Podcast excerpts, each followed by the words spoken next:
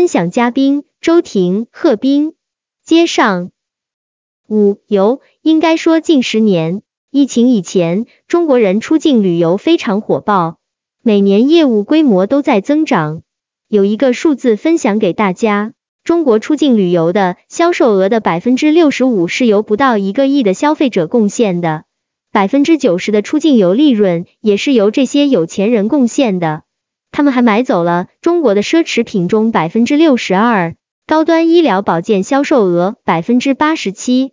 所以我们要看到这些人，刚才我家我说的十五万四百多万及七千万，占中国总人口数也不到百分之五，几乎以绝对性的优势在创造利润。无论是奢侈品的消费、旅游还是保健健康医疗，他们创造高的利润也是二十八原则。这些人出游不是一年两年犒劳一次自己旅行，他们平均每年都有二至四次到世界各地旅游。而且是高端旅游，这种高端旅游，我们以八天七晚来计算的话，不含机票和酒店在内，花费在十万左右，这已经是一个非常不低的数字了。而且每年这样的旅游二至四次很正常，这还不算旅游中的购物。六玉，通常这样的顾客，他们的子女会就读于私立或国际学校，学费每年应该在五十万起。每年他们大概花费一百万左右用于孩子和自己的教育。其实有钱人很爱学习的，我们调研到的差不多企业家这个层级，每年都要花到一百万参加各种学习班，在教育上给自己的子女教育和自身的教育都有预算。七康，在欧美的上流社会，身体管理是一个人生活品质非常重要的指标。在美剧《纸牌屋》里，总统和他的夫人都属于美国上流社会的精英政治家，同时他们对自己的身材和健康管理有着非常严格和自律的要求。当然，除此以外，他们每年都定期进行高端的体检和日常的身体保养护理。我们会发现，有些人穿金戴银，出门坐豪车，但是不控制体重，经常吃的很多都是垃圾食品。对自己的仪表、姿态管理都完全没有概念，身形是非常臃肿和邋遢的。这些虽然有钱，但也不属于有品质的生活。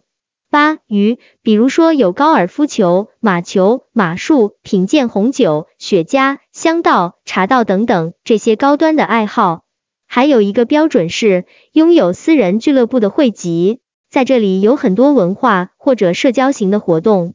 但它属于圈层行为，所以如果谈到生活方式的话，我们来定义一个人的由富及贵，是从他的住、吃、行、购、游、育、康于八个方面全方位的去看待他。真要过上有钱人的生活，事关一个人的格局、心态、长期主义价值观、家庭观、人生观，其实跟三观有着极其重要的关系。三、奢侈品的顾客。是如何经营自己的圈层的？冷云，谢谢周老师。我们接下来聊最后一个问题，就是奢侈品的顾客是如何经营自己的圈层的？周婷博士，刚才讲了，有钱人不一定过着有钱人的生活，但是奢侈品的消费者也不仅仅是有钱人，有钱人也不一定是奢侈品的消费者。如果要成为奢侈品的消费者的话，它有几个特征的，我们一起来总结一下：一，他们的购买力不容易受到经济波动的影响；二，他们有别具一格的精明消费观，比如最近经常听到有钱人开始讲性价比了，这件事挺可怕的，因为我们在讲营销学的时候，会说在大众消费市场，消费者会讲性价比，但是现在有钱人开始讲性价比了。所以我们称之为别具一格的精明消费观。三、奢侈品的消费者，特别是核心消费者，通常都具有更高的品牌忠诚度与复购率，愿意与品牌进入一段长期的稳定关系。四、他们希望与同类 VIP 的消费者形成一个小而紧密的社群，或者叫有粘性的圈层，能够进行固定的社交活动。此时你就会发现，人生才进入了一个人以群分、物以类聚的状态了。五这一类型的奢侈品消费者受明星代言人的和网红的影响比较小，甚至还能够排斥他们。这就提醒我们，企业家并不把明星、演艺人员、艺人、网红视为企业家圈子。现在大家清楚了，有钱人不一定过着有钱人的生活，因为有钱人生活是有方向、有目的、有层级、有要求的。奢侈品的消费者也不一定都是有钱人，奢侈品的核心消费者有自己的消费文化所形成的圈层的，也有自己的消费理念。他们有钱且能消费，且乐于消费。谈清楚了这些以后，我们再来谈经营自己的圈层才有意思。它是有一个向心力、协同力及影响力的圈子。所以在这个话题上，我特别想连麦一个我们奢侈品行业的资深专家，也是我的一个好朋友。他在这个行业也浸润了近二十年。贺斌，我以前在职业经历里面操作过几个高端品牌。其中也有意大利最顶级的西装定制品牌 Katon，因为工作原因接触了很多高端的消费者。刚才周老师说了很多这个类型的消费者，他日常的生活有各种各样的需求，确实是这样。比如说有些顾客根据自己的生活习惯和爱好，会对产品提出不同的选择。比如曾经有一位顾客，我们因为长期的合作以后，大家都比较熟悉了。所以每年在年初的时候，他就会给我打个电话。他说今年我的预算差不多是七八十万人民币。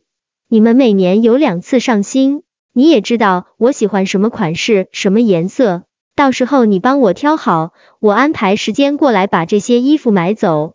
这是一类中国的高端顾客需求，因为他个人非常讲究穿着。还有一类对于个人的日常生活比较注重的。比如说，我有一个很好的朋友，他身价很早就过亿了，家里住房是在郊区，大约有一千多平米。现在家里只有三口人，但是服务员起码有五位，有一个固定的司机、厨师、专门收拾花园的人、打扫卫生的人等等。这类家庭服务的人员比家里的成员还要多。他又喜欢车，所以就买了豪车。比如说劳斯莱斯、法拉利这些都有。再有一类就是说好艺术品爱好者，这类人对于艺术品很有研究，喜欢收藏艺术品，经常会在拍卖市场上出现，有时候直接在电话里就拍卖成百上千万的艺术品。以上几类顾客是我能够了解到的他们日常消费习惯的人。以上是中国的消费者。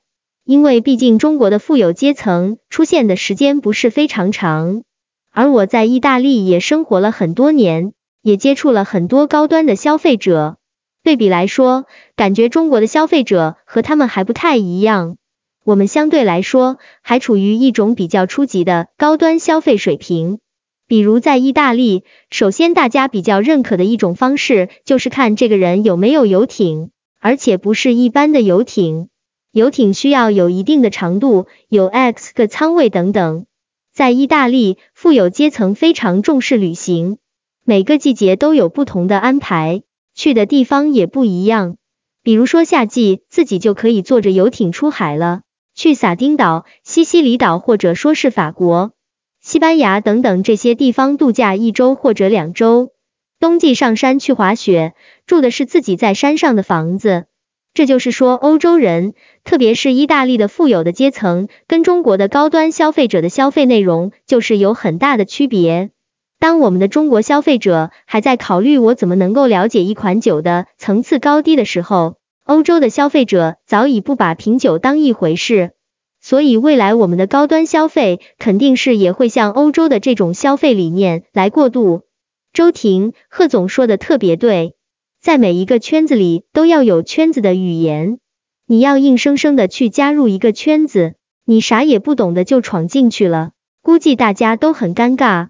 我们谈钱做生意相对来讲反倒容易，因为大家只谈利益，谈商业规则，符合利益诉求，有商业规则就可以继续下去。但是谈到生活方式，谈到圈层的话，这种话题性圈子的属性就很重要了。我记得我第一次来，刚来上海创业的时候，从北京到上海，当时我的搭档要求我在一个高端的聚会里面换三十张名片回来，而且必须是有钱人的名片。